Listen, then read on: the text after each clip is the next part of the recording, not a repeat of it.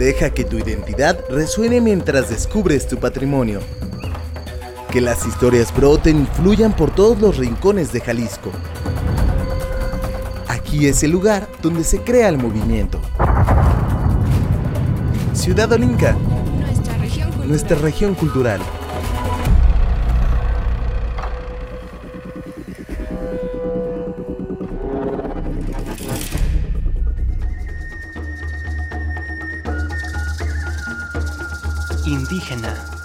Habitante nativo de un país. Nativo, del lugar donde se nace o se relaciona con alguna persona. Aborigen, que es habitante primitivo de un país. Autóctona, que ha nacido en el mismo lugar que reside. Indio, habitante de la India. Cuando hablamos sobre estos términos, siempre pensamos en el indigenismo, aunque bien estos significados podemos adjudicarlos a la mayoría de los habitantes. La socializamos con los pueblos originarios, con culturas milenarias, con lenguas, tradiciones practicadas por minorías. En latín, la palabra indígena significa población de un lugar determinado. De acuerdo con la UNESCO, fue hasta 1994, un 23 de diciembre, cuando la Asamblea General de las Naciones Unidas decidió que el Día Internacional de los Pueblos Indígenas del Mundo se celebrara el 9 de agosto de cada año de manera internacional. En Jalisco predominan los nahuas y los dirráricas y se considera a la Sierra Huichola en el norte del estado, la Sierra de Manantlán y los municipios de Tuxpan y Zapotitlán de Vadillo al sur de Jalisco como los lugares en donde se encuentran asentados principalmente, en donde se refugian para mantener sus rasgos culturales y su resistencia a los procesos de aculturación. Sin embargo, los hombres, mujeres, niñas, niños, adolescentes y adultos mayores, en una lucha también por mantener su lengua y tradiciones, se encuentran distribuidos en todos los municipios. Existe una constante discriminación por su aspecto, su forma de hablar, su cosmovisión, sus oficios, que los orillan cada vez más a que se vaya perdiendo el patrimonio de su lengua y a una lucha constante.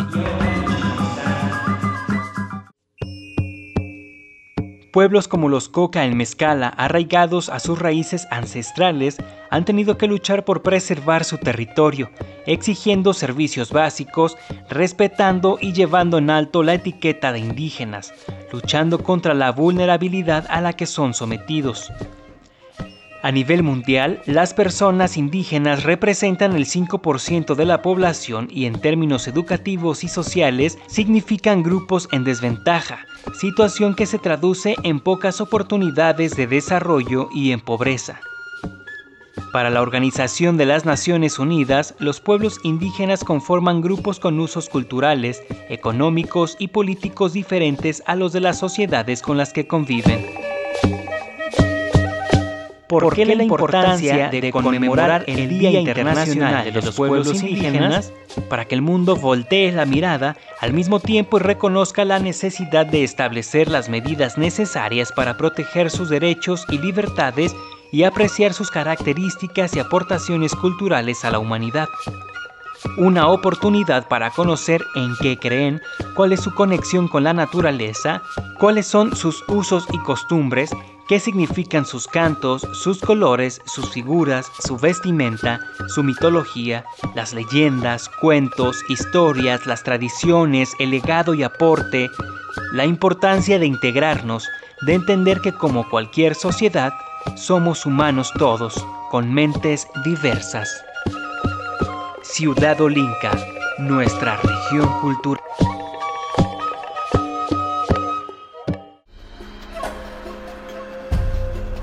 Efectivamente acaban de arribar a este programa dedicado a la cultura de Jalisco, esta misión con mucho orgullo dedicada al Día Internacional de los Pueblos Indígenas que se festeja el 9 de agosto y justamente por esto tenemos una serie de información y de contenidos que les vamos a presentar a lo largo de la siguiente hora, así que los invito cordialmente a que nos acompañen porque aparte de información también les vamos a presentar música de diferentes géneros que esperamos que también sean de su agrado. Me voy a presentar, soy Cristina Arana y estoy muy contenta de estar con ustedes y de que nos hagan parte de su día a día. Muy buenos días a quienes nos escuchan a través de Radio Universidad de Guadalajara en Ocotlán. Buenas tardes a quienes nos escuchan en la repetición, también por esta misma sintonía. Y buenas noches, buenos días, buenas tardes a quienes nos escuchen en www.ciudadolinca.com o a quienes sean gustosos de darle play al podcast que subimos semana a semana en Spotify y le mando un especial saludo a Moy y a Fanny quienes pues siempre están ahí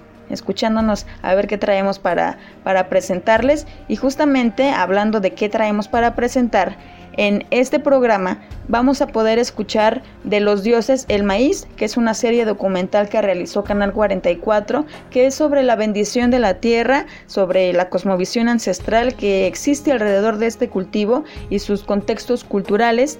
También van a poder escuchar algo sobre una asociación que se llama Jóvenes Indígenas Guadalajara, quienes resaltan la importancia de los jóvenes que habitan en la zona metropolitana y también vamos a escuchar sobre la historia de los textiles birráricas. Entonces quédense, quédense con nosotros porque también la parte musical va a estar muy interesante porque resalta justamente, además de diferentes géneros, eh, resalta las lenguas y las lenguas originarias y que tal vez pocos son escuchadas, pero que se está haciendo mucho material y, y pues esperemos que la selección de esta emisión sea de su agrado. Y aprovechando que estamos ya en estos comerciales, quiero invitarlos a que nos sigan en nuestras redes sociales, Facebook, Twitter e Instagram como Ciudad Olinca y también en nuestra página oficial www.ciudadolinca.com, además de que pueden encontrar el podcast. También hay contenido que estamos subiendo constantemente y que está enfocado en la cultura de Jalisco, entonces si pueden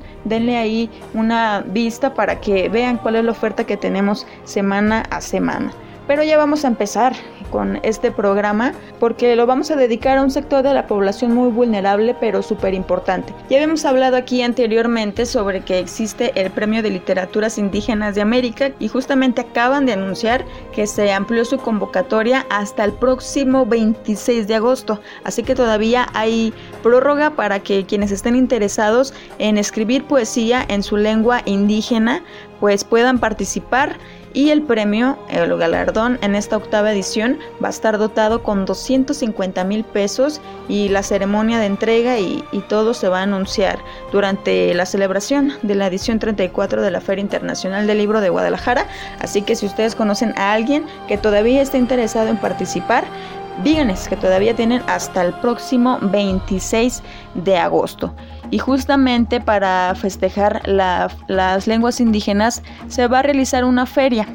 Y pues debido a la pandemia, como todos sabemos, no se pueden aglomerar las personas, pero eso no implica que no hayan encontrado la forma de migrar a una a un aspecto virtual, entonces la Secretaría de Cultura Federal y el Instituto Nacional de Lenguas Indígenas, en el marco de la campaña Contigo en la Distancia, van a realizar la Feria de las Lenguas Indígenas Nacionales este próximo 9 de agosto y pues va a contar con diferentes eh, actividades eh, ya que en este año va a tener la presencia de diversos componentes de las lenguas indígenas nacionales y, como no, también las internacionales. Con esta feria que van a realizar el 9 de agosto, van a o buscan estimular la preservación y el desarrollo de las lenguas indígenas como arraigarse de este patrimonio y pues van a buscar también acercarse a la población infantil y a la juvenil mediante experiencias de creación de novela gráfica y cómic en idiomas originarios y también se van a incluir temas actuales como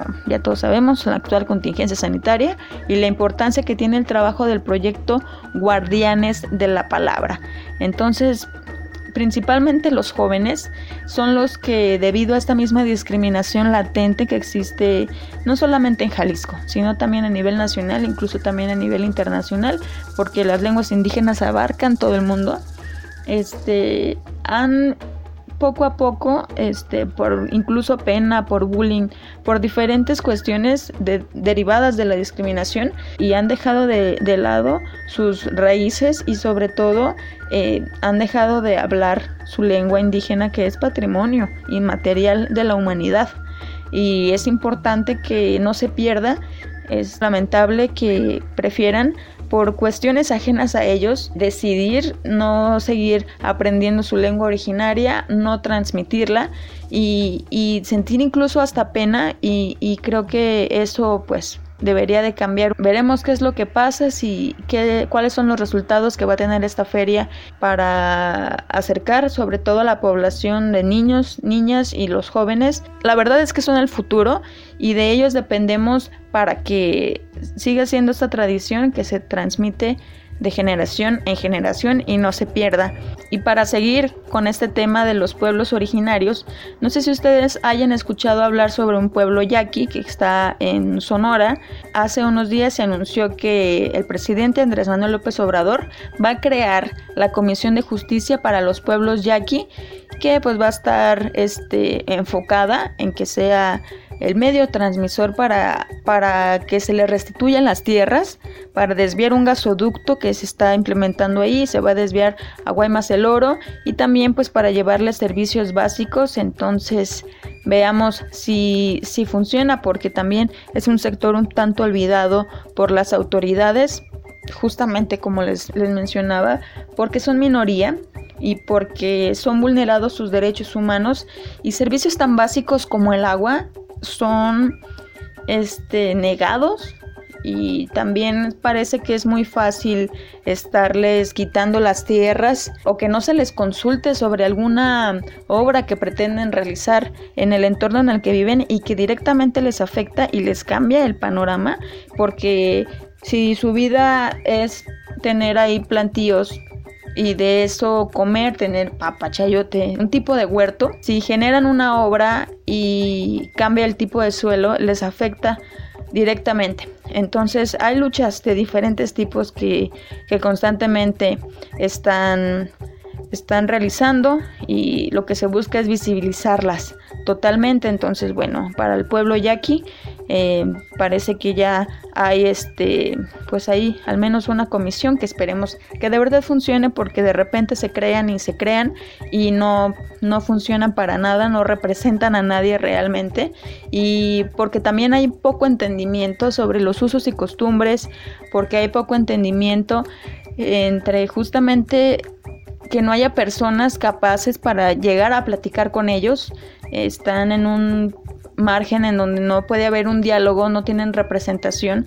y para eso hay que estar capacitados y no tratarlos como, como menos, sino estar a la altura de sus necesidades porque importan, simplemente porque son personas como todos que importan, que no hay ahí una regulación para que también tengan, por ejemplo, acceso universal a la información. Si nosotros consumimos todo el tiempo en español, en el idioma que hables, inglés, pero entonces esto no está traducido a lengua náhuatl, a lengua purépecha, y hay personas que necesitan saber cuestiones como las del coronavirus, en donde si no hay un medio para que les llegue la información justamente para cuidar su salud, entonces ahí ya hay un tipo de discriminación porque la información debería ser universal y nos debería de llegar a todos. La mejor opinión es la de ustedes.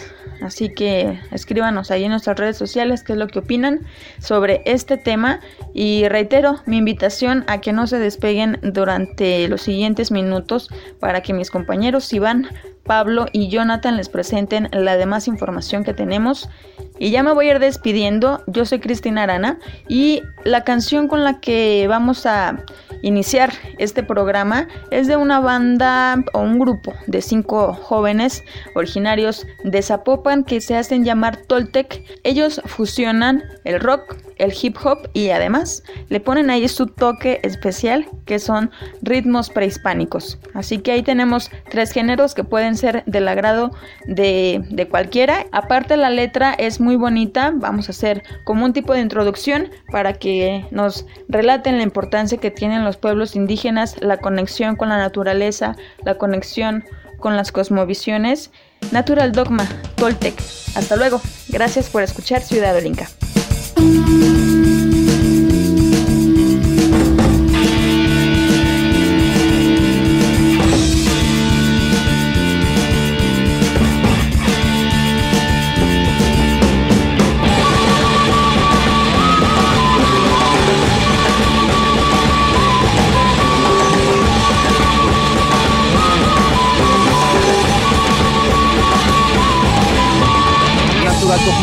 la conexión entre tribus urbanas sintiendo, natural dogma viviendo, la conexión entre tribus urbanas sintiendo, natural dogma acercamiento que transforma.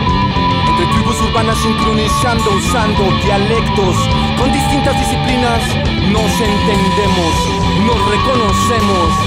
Pues el lenguaje se transforma, el lenguaje se transforma, el lenguaje se transforma, el lenguaje se transforma.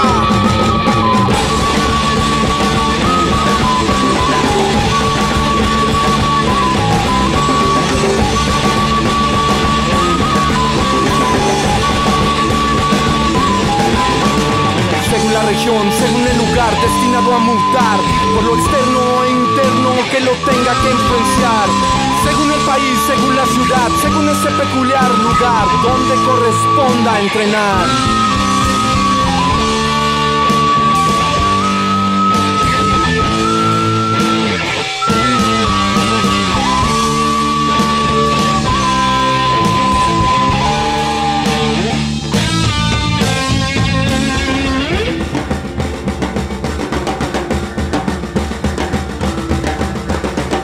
Creando avanzar, primero sembrar, después esperar, más tarde cosecharé, invocar al maestro interno.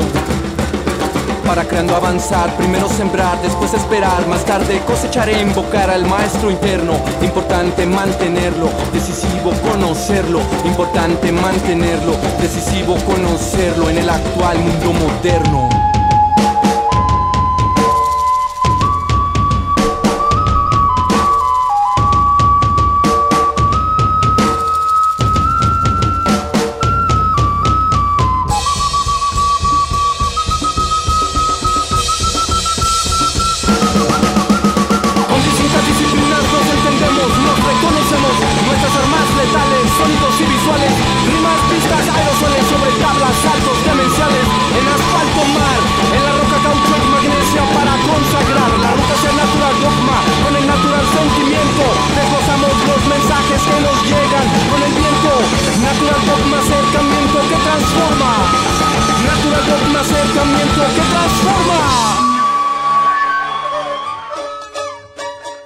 Cosmovisión de la cultura wixárika, el venado es una de las figuras más sagradas, pues funge como un hermano mayor, un guía espiritual, como un medio para conectarse con los ancestros.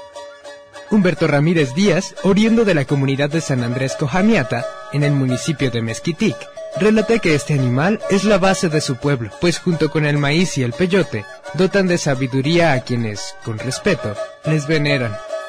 Una de las principales leyendas wixárikas se centra en el venado, quien guió a este pueblo ante el desierto para encontrar en sus arenas el alimento espiritual que los hicieron dignos defensores de la tierra.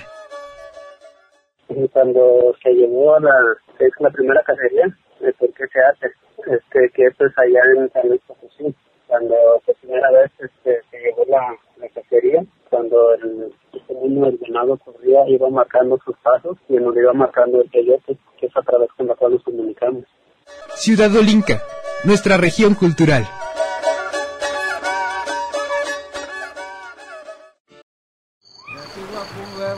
El pueblo originario de los Virraritari, asentados históricamente en la región norte, tiene cinco sitios de gran importancia para sus rituales, y dos de ellos están en Jalisco, Rapavillemeta al sur, en la isla de los Alacranes en Chapala, y Tecata en el centro, ubicado en Mezquitic.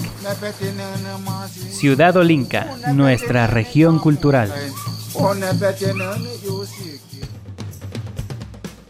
¿Qué tal? ¿Cómo le va? Continúa con nosotros en Ciudad Olinca, nuestra región cultural. Mi nombre es Pablo Miranda Ramírez y me toca acompañarlos en esta parte de la sesión del día de hoy que dedicamos a los pueblos originarios. Eh, a lo largo del día de hoy pues vamos a mostrarles diferentes, eh, digamos, perspectivas de cómo viven a lo mejor la cultura, este tipo de comunidades, este tipo de personas de los pueblos originarios y pues obviamente no podemos hablar de la realidad si no hablamos de la alimentación. Es algo que pues como seres vivos tenemos que hacer por obligación y en muchas sociedades, en muchas culturas pues se les suele atribuir ciertas características en ciertas ocasiones ¿no? a los alimentos, incluso eh, algunas características de deidades no pueden eh, seguir el caso, ¿no? El, eh, recordemos que en nuestro país, pues el maíz es uno de los principales alimentos o uno de los alimentos que ha sido, digamos, piedra angular para eh, pues el fortalecimiento o la nutrición de la sociedad. Esta planta, pues que es bastante, digamos, eh, adaptable, pues da estos granos que son de cierta manera la materia prima para realizar diversos alimentos, entre ellos pues la tortilla que sí es eh, la base de la alimentación en muchas familias mexicanas. Ciertos pueblos originarios también lo ven desde otra, como le decíamos, desde otra perspectiva, desde otra realidad.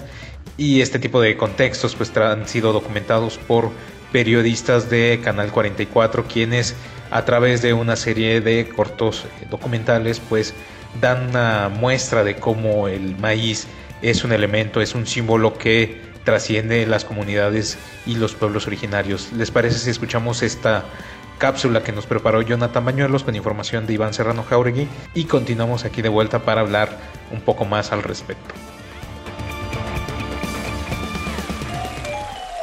Arte digital, cine, televisión, videos. Cinema. Ciudad Olinca. Nuestra región cultural. Aún recuerdo la leyenda antigua. Un cuento que me contó mi abuelo, que a su vez le contó su abuelo. En el inicio fue el maíz. El amanecer de la mazorca fue el amanecer de nuestra vida.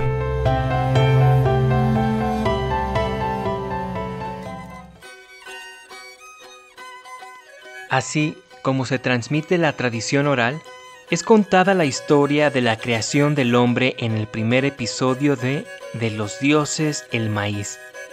Esta serie documental de 13 episodios, creada por Canal 44 de la Universidad de Guadalajara, aborda las experiencias de productores de este cultivo.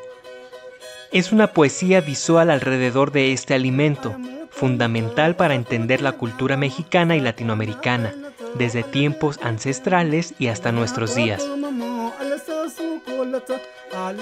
Aquí conocerán sobre mitos y deidades, las formas de sembrar, la cocina prehispánica, producción, gastronomía y el maíz en nuestro tiempo.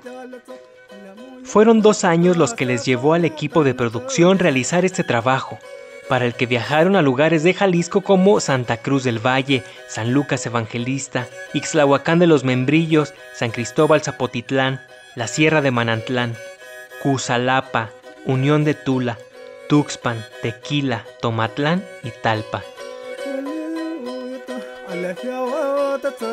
También acudieron a la comunidad virrárica de San Andrés Coamiata en la región norte y a La Barca en la Ciénega, donde se observó una producción más industrial.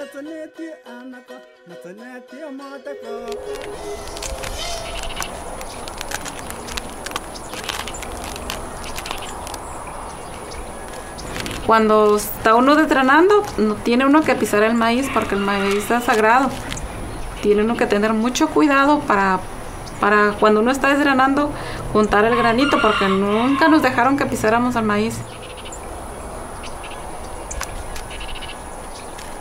Y sí es cierto, el maíz es sagrado, el maíz, sin maíz no podemos estar, porque ya estamos acostumbrados a tener el maíz en casa. Sin el maíz no hacemos nada.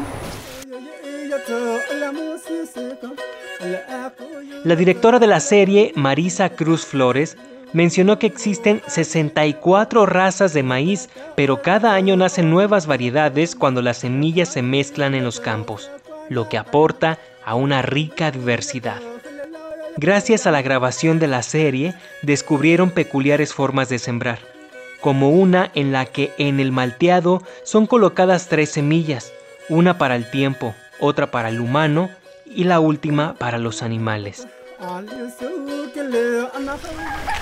No, no, no me imagino sin maíz. Sin tortillas, pues tampoco. Por eso hay que sembrar este, pues, para que exista el maíz. Con información de Iván Serrano Jauregui, para Ciudad Olinca, nuestra región cultural, Jonathan Bañuelos.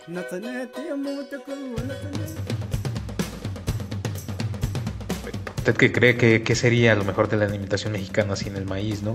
Este grano, pues que es, como decíamos hace un rato, piedra angular, pues se dice que eh, encontró su origen o que tuvo su origen hace 7000 años, ¿no? Y precisamente fue el origen aquí en lo que se conocería como Mesoamérica, eh, en específico pues en, lo que ahora es México y un poco del centro de América, Centroamérica, ¿no? este maíz empezó o esta planta empezó a extenderse a lo largo de todo el continente y a lo mejor en ciertas regiones tuvo un poquito más de presencia, ¿no? Como a lo mejor decíamos en el centro y en México, pero también tuvo eh, bastante influencia en el norte y en el sur del continente. Decíamos pues el maíz tiene eh, una serie de aplicaciones, es un alimento bastante versátil que se puede consumir como grano, como harina e incluso como bebida. Tan solo este, basta con pues recordar lo que es el tejuino, ¿no? que también es una bebida que utiliza este maíz. Y precisamente pues esta majestuosidad del maíz es lo que buscan retratar en esta serie de documentales que escuchamos hace un rato de los dioses, el maíz que se pues produjo Canal 44 de la Universidad de Guadalajara junto con algunas instancias como el Centro Universitario de la Costa Sur y también con la Unidad de Apoyo a Comunidades Indígenas de la Universidad de Guadalajara. También la Comisión Estatal Indígena y algunos gobiernos municipales tuvieron participación en la creación de esta serie documental de 13 episodios. Algunos de ellos se encuentran en YouTube. Usted puede ingresar al perfil de Canal 44 y ahí puede encontrar algunos de estos episodios. Si no me equivoco, sí se encuentran los tres episodios ahí disponibles. Y pues si le queda un poquito más de duda, pues lo invitamos a que se meta a la página de ciudadolinca.com. Ahí puede encontrar esta y otra información al respecto. ¿Qué les parece si nos vamos ahora con un poco de música, no? Esta canción es muy popular en la cultura mexicana. Sin embargo, pues a propósito del Día de los Pueblos originarios, pues vamos a buscar otra versión. Se llama Chocani. Seguramente usted sabe cuál es. Escúchela, póngale atención y continuamos con más en este viaje cultural. Mi nombre es Pablo Miranda Ramírez y un gusto acompañarlos a través de Ciudad Olinca, nuestra región cultural. Música, arte acústico, cantos, instrumentos. Sonoro. Ciudad Olinca. Nuestra región cultural. Wake up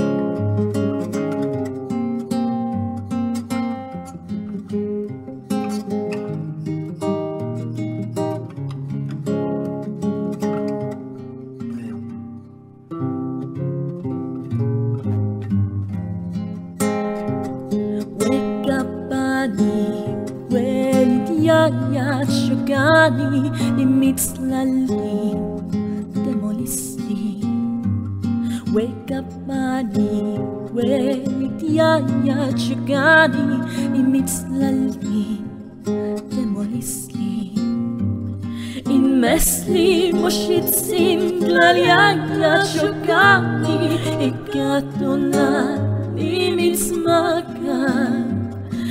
Meslim shitzin tlaya ya chukani ikatuna ni mitzmaka Iyo no chugani chugani chukani tlabalil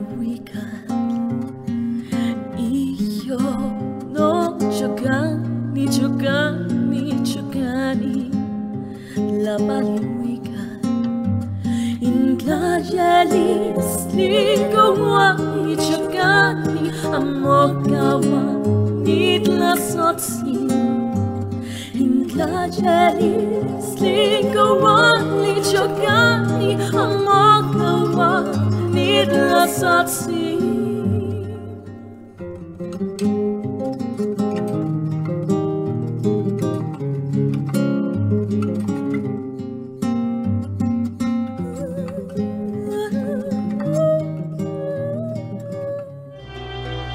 En Jalisco la comunidad purépecha se encuentra distribuida principalmente en la zona metropolitana, siendo Zapopan el municipio en donde se encuentra la mayor cantidad de purépechas, seguido de Tlaquepaque y Guadalajara. Ciudad Olinca, nuestra región cultural.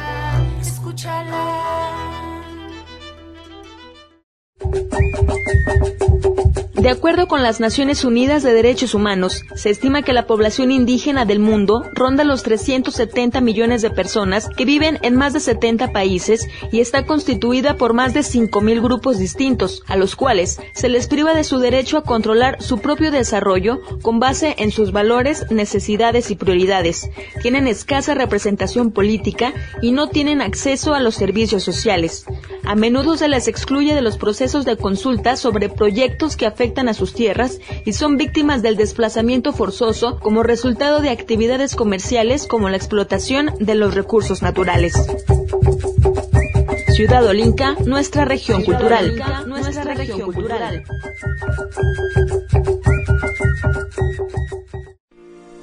Estudio. Skitch.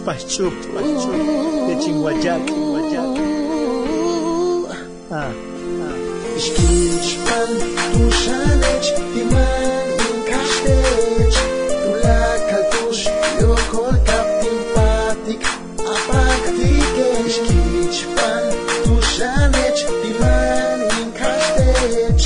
Tu la kaltush, yo kol kaptin patik,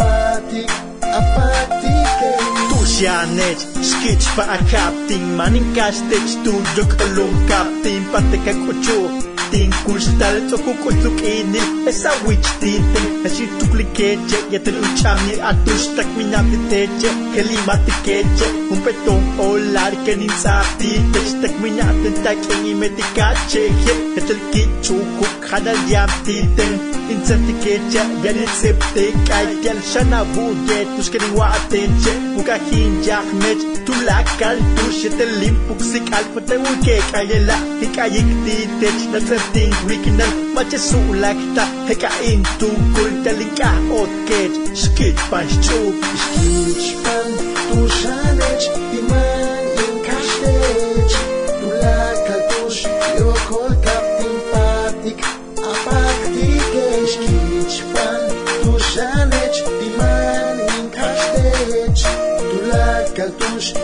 could that?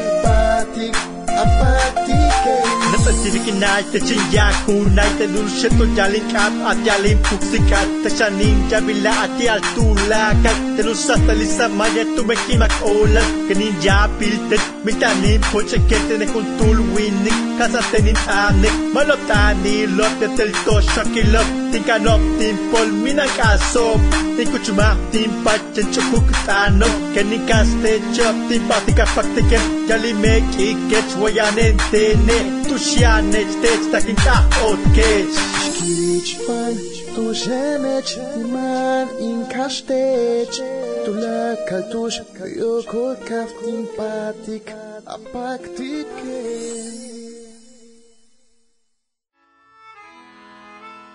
Hola, ¿qué tal? ¿Cómo estás? Gracias por continuar en esta sesión. Muchísimas gracias por tu preferencia.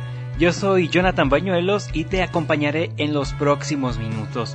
En este momento te voy a contar acerca de una asociación civil que se llama Jóvenes Indígenas Urbanos. Entre 2013 y 2014 aproximadamente, jóvenes indígenas que estudiaban principalmente en la Universidad de Guadalajara y en el ITESO, entre otros planteles, comenzaron a congregarse para conocerse entre ellas, entre ellos, saber a qué se dedicaban, de dónde venían, qué actividades les gustaba hacer, cómo los trataba la ciudad. A raíz de ahí fue que realizaron varios encuentros multiculturales y en donde vieron la necesidad de organizarse para consolidar las acciones que estaban haciendo con el objetivo principalmente de visibilizar que en la zona metropolitana de Guadalajara hay miles de personas de diversos pueblos indígenas, algunas personas que emigraron para encontrar mejores condiciones de vida y otras que ya nacieron en esta ciudad bueno, a lo largo de estos años congregados en este movimiento, pues han participado en una serie de actividades y en este 2020 lograron constituirse justamente como asociación civil. Desafortunadamente pues atravesó la pandemia que nos vino a cortar con muchos planes que teníamos la mayoría de las personas y pues eso pausó algunas de sus acciones, aunque no han estado del todo ausente pues en sus redes sociales que se las voy a dar a conocer más adelante han estado activos compartiendo algunas historias, realizando algunas campañas también. Pero ¿qué les parece si escuchamos más sobre su historia y las iniciativas de este grupo. Oficios, tradiciones, historia, sociedad. Miradas. Ciudad Olinca. Nuestra región cultural.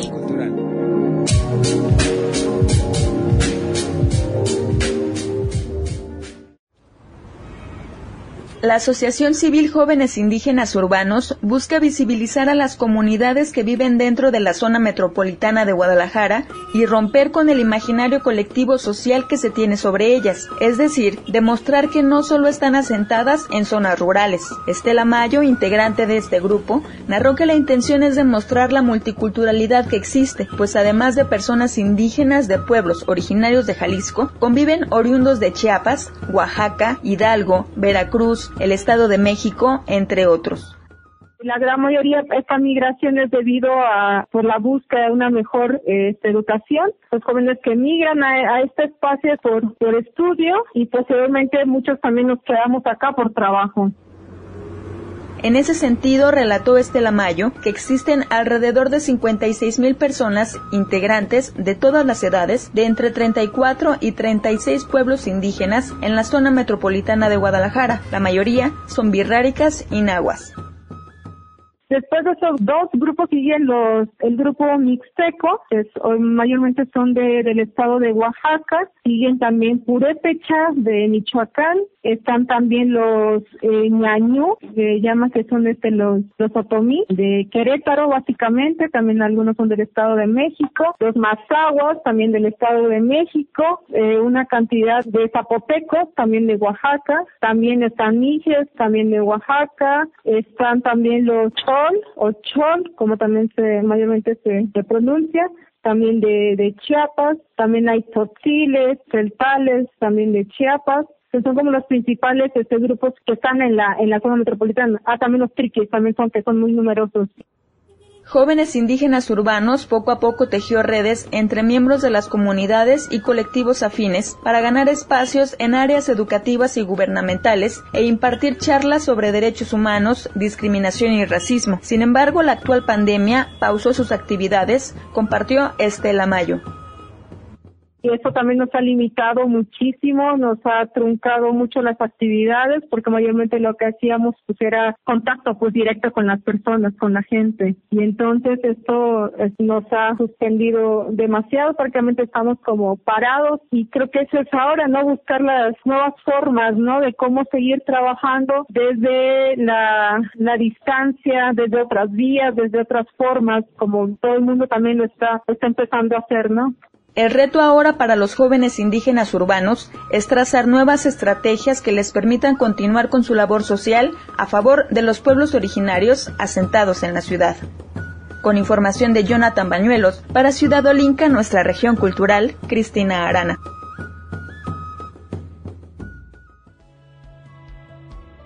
Pues ¿qué les pareció esto que les preparamos a todas ustedes que nos están escuchando? Si estás interesada, si estás interesado en conocer más a profundidad las actividades que realiza este grupo de jóvenes, si tú eres una persona indígena y te gustaría unirte a ellos, bueno, pues no está de más que los busques en Facebook, los encuentras como jóvenes indígenas urbanos y ahí podrás eh, estar al tanto de todas las actividades que ellos realizan, de la información que comparten que de verdad es muy valioso. Les mando un saludo a ellos en especial. Muchísimas gracias por habernos brindado esta entrevista y compartirnos su historia. Y bueno, ha llegado el momento de hacer otro corte de estación, pero como ustedes saben, no nos podemos despedir sin antes escuchar una canción. Esta vez les presento a Jesús Cristóbal, mejor conocido como Pat Boy, quien es originario de Pino Suárez, Yucatán, y es un rapero maya que compone música en su lengua para impulsar a los jóvenes a estar orgullosos de sus raíces y pues bueno, ya ha logrado incluso llevar su propuesta musical a diferentes estados de la República, así como hasta Los Ángeles en Estados Unidos. Este fue el artista que escuchamos al inicio del bloque y este es el artista con el que nos vamos a despedir en este bloque, porque recuerden que más adelante continúa la sesión con mis compañeros. Así es que escuchemos a Pat Boy en esta colaboración con Yasmín Novelo y enseguida regresamos. No le cambie, yo soy Jonathan Bañuelos, muchas gracias por su compañía.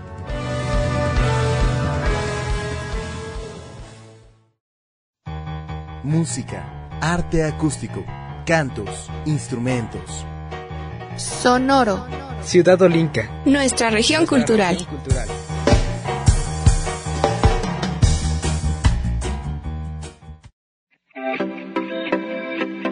Bello, Shipal Bad Boy, y está el Jasmine, Novelo, Kimak Olal, Bobochi, Mayatán,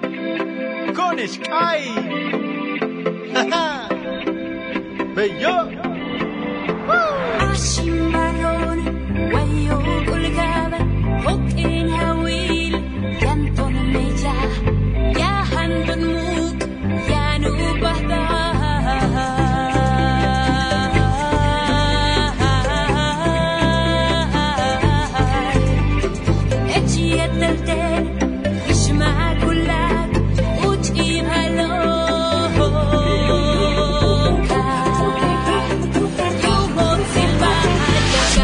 telakin tuskutubuki huaytukajil mayawini koxtujalkabnapkoxaui tulakalempayano yatelkimakolalkanibiniximba tulakalukakil masewalka huaytukitenil yucatán tuskutanalemayatán techpaleuanik uruyepaxa konixkanik lemaya kintasiketeli puksical konex konexkanik palalex konex konexkanik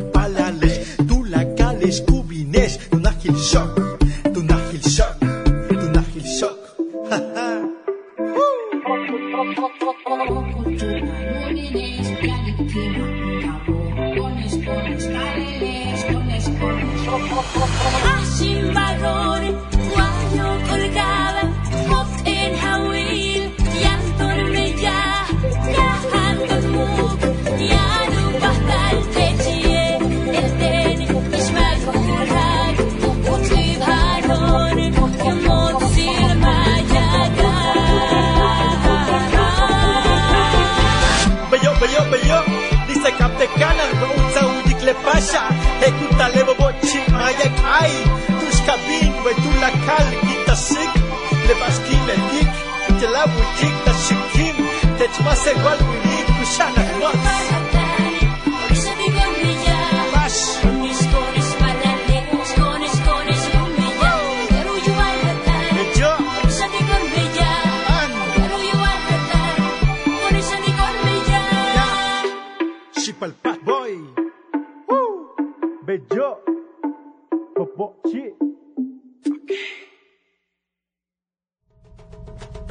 El nombre Jalisco proviene de la lengua náhuatl que significa en la superficie de arena o en el arenal, debido al tipo de suelo que predomina en el estado, una tierra hoy en día conocida como Jal.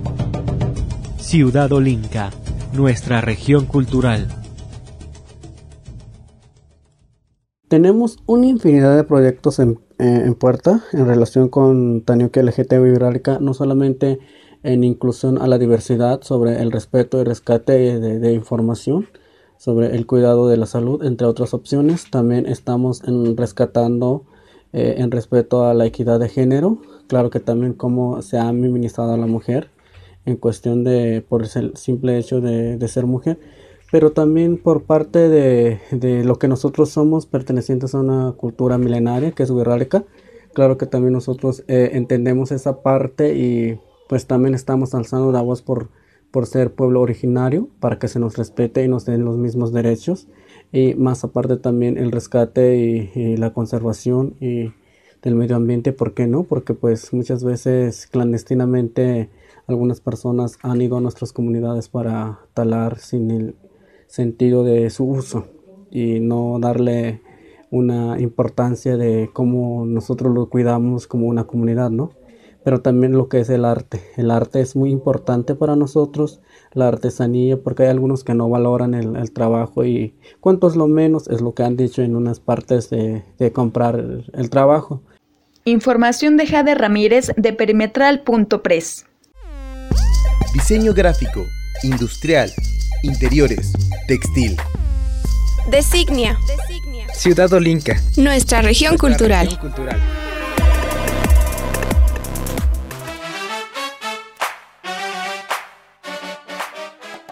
Hola, hola, ¿qué tal? Gracias por seguir en sintonía de Ciudad Olinca, nuestra región cultural. Yo soy Iván Serrano Jauregui y seguimos platicando acerca de las culturas originarias que habitan en el territorio mexicano. Aquí en Jalisco, como ustedes bien saben y como ya escucharon a mis compañeros Pablo, Jonathan y Cristina, tenemos la fortuna de contar con un pueblo sumamente eh, cautivador, dado que posee conocimientos milenarios que ha transmitido poco a poco a través de sus manifestaciones culturales. Estamos hablando por supuesto de la cultura birrárica, que eh, está sentada en la región norte del estado de Jalisco, también en Durango, en partes de San Luis Potosí, en Nayarit. Y vaya, seguramente han tenido la oportunidad de estar frente a una obra de arte por parte de manos birráricas. Ellos, durante las últimas décadas, aproximadamente unos 50 años o poquito más, han desarrollado una estética que es una marca sumamente característica eh, que nos remite a todo un imaginario cultural.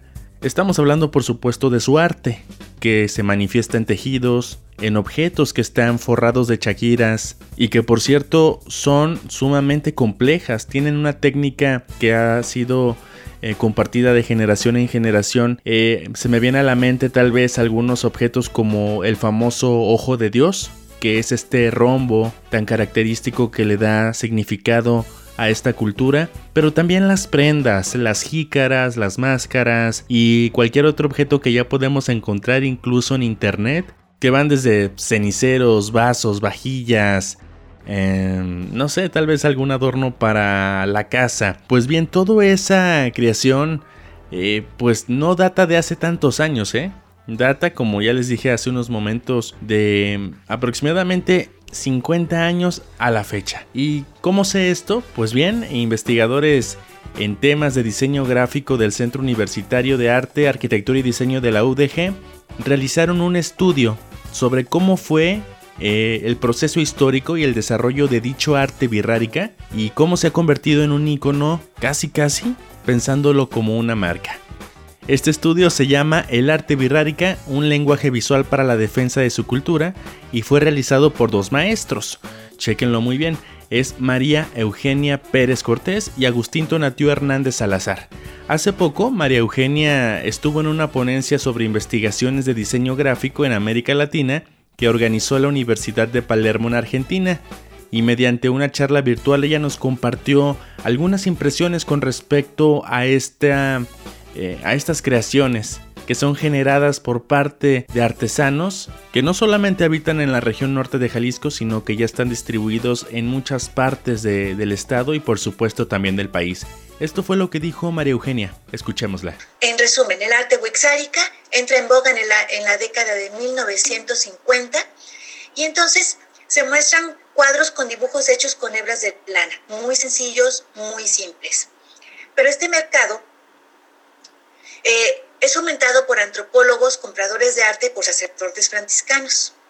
En el año de 1965, un antropólogo le pide al artista wixárika, Ramón Medina, que realice cuadros de estambre con narrativas y mitos para la colección del Museo de Artes Étnicas de la Universidad de California. Y sí, Medina cumple su encargo, pero lo hace de una manera muy personal. Entonces lo que hace es de que vuelve colorido y vuelve con diseños que ya he comentado que se refieren como psicodélicos y hace un arte muy moderna. Este arte nuevo, las temáticas dejaron de ser simples y los artistas comenzaron a realizar elaboradas narrativas visuales de sus mitos, creencias y rituales, cubriendo todo el espacio del cuadro con iconografía para producir así un estilo muy propio. Así es. Fue a partir de peticiones de personas que estaban fascinadísimas por tener contacto con esta cultura que ellos suponían enigmática, como antropólogos, etnólogos, incluso funcionarios políticos, artistas de la época, quienes motivaron a los artesanos a generar nuevas obras, ¿no? A no solamente limitarse a las obras de tejidos, que bien eran importantes para los rituales que ellos realizan, sino que algo que les diera un poco más de identidad y pudiera llegar a todas las, las masas, por decirlo de alguna manera. Y fue así como comenzaron a desarrollar el arte que conocemos, que es más una colección de imaginarios bastante místicos, de estereotipos incluso, que en cuanto los vemos decimos, ah, eso es por parte de artesanos huicholes, artesanos birráricas. Escuchemos de nueva cuenta a María Eugenia Pérez Cortés, académica del CUAT, con respecto a esta investigación que realizaron. Esto es muy importante además de sus expresiones artísticas más conocidas, consistentes en un tipo de arte que en ocasiones es calificado como psicodélico, los han posicionado entre la gente como una tribu de chamanes artistas, ya que se asume que parte de la inspiración surge del consumo ritual del peyote. Es una cactácea alucinógena. ¿sí? Entonces, desde la teoría del diseño, se puede explorar la idea de que este pueblo originario ha elaborado un discurso de identidad a partir de la imagen popular que se tiene de ellos y que a partir de la obra que los rodea han hecho un exitoso ejercicio de branding. Un gran ejercicio de branding, dice la maestra María Eugenia. Eh, la palabra branding, para quienes no somos expertos en mercadotecnia, pues refiere al desarrollo y la construcción de una marca. Eh, pues fue así como esta comunidad se vio en la necesidad de crear un imaginario de lo que ellos eran y comenzaron a crear obras de arte que pudieran acercarlos con la gente, con los mestizos y por supuesto también generar ingresos económicos que eh, encontraron una vía bastante efectiva para poder eh, obtener dinero, ¿no? Y aunque precisamente para hacer esto tuvieron que quitarle lo sagrado a sus artículos porque como bien comentan en el estudio estos académicos, los birrárica eh, tenían eh, pues entre sus tradiciones generar creaciones para sus rituales, pero empezaron a, sacar un poquito de, estas creaciones al público y tuvieron que quitarle este sentido de sagrado para poder reproducirlos. Eh, hicieron productos de consumo que al final de cuentas estuvieron al alcance de todos y vaya, esto lo detalla la investigación que se hizo por parte de estos académicos de la Universidad de Guadalajara y lo que comenta la maestra María Eugenia es lo siguiente. Aunque entre las artesanías elaboradas por los Wixaritari prevalecen los objetos ceremoniales y se mantienen los símbolos y los materiales usados en sus rituales, en su arte moderno ellos han introducido nuevas técnicas de expresión y es constante este estilo de representación a que ya me he referido, que se constituye en el rasgo más distintivo de su marca. Aunque los Wixaritari producen diversos objetos artísticos, por cuestiones de tiempo solo me referiré a dos de los más representativos que son los cuadros de estambre y los objetos cubiertos con Shakira. Este arte les ha permitido a los birraritari hacerse visibles en una nación que no acostumbra atender a sus pueblos originarios, pero también ha sido la firma que han presentado en sus luchas contra el despojo de sus tierras y por supuesto de Wirikuta, este espacio sagrado que se encuentra en el estado de San Luis Potosí y que es amenazada por mineras extranjeras. Estas son palabras que se pueden leer en la investigación y bueno, esta información está en este paper, en este artículo que ya fue publicado por la Universidad de Palermo y en el cual participa la maestra María Eugenia Pérez, pero también el maestro Agustín Tonatiu Hernández Salazar. Nos hace pensar mucho sobre qué tan conscientes somos del significado que tienen las piezas que adquirimos eh, y que por supuesto fueron creadas por manos de pueblos originarios. Pero recordemos que al final de cuentas, todos somos seres humanos. Nuestro deber es respetar la diversidad cultural sin catalogar una mejor que otra. Y con esto nos despedimos, muchísimas gracias por sintonizar de nueva cuenta Ciudad Olinca, nuestra región cultural. Te recordamos que este y todos los contenidos puedes consultarlos en la página ciudadolinca.com. Y pues nada, muchísimas gracias por escucharnos. Yo soy Iván Serrano Jauregui. Nos despedimos con una canción de esta banda, Venado Azul. Por supuesto, orgullosamente de esta comunidad, de, esta, eh, de este pueblo originario de los Birraritari, eh, Venado Azul. Disfrútenla, se llama El Diluvio. Nos escuchamos la próxima y que tengan un excelente fin de semana.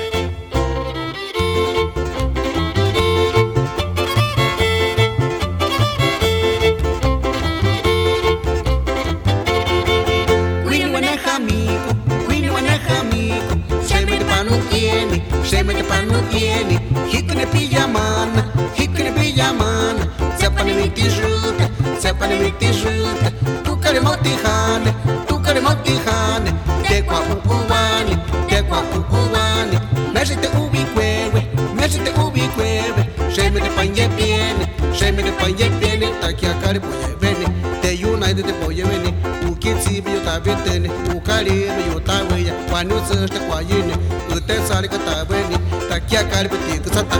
Mani usted kuhaule mani usted kuhaule nasiteka kuhaule nasiteka kuhaule shemeke panchicheni shemeke panchicheni nasite uuwa nasite uuwa wa wa wa wa wa wa wa.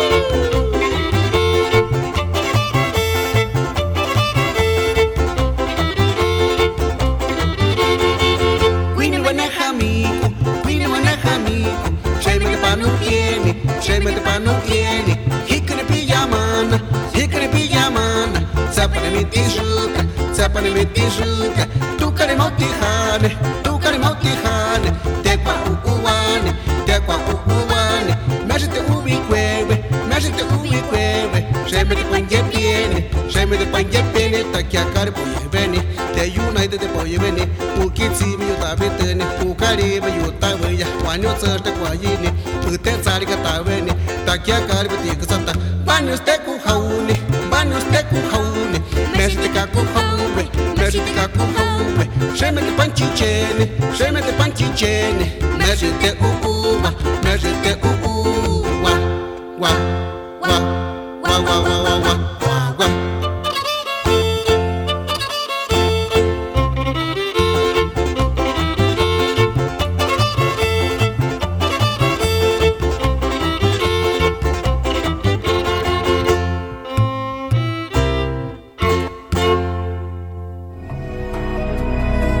coloradas tierras de los Altos hasta las alegres playas de la costa sur.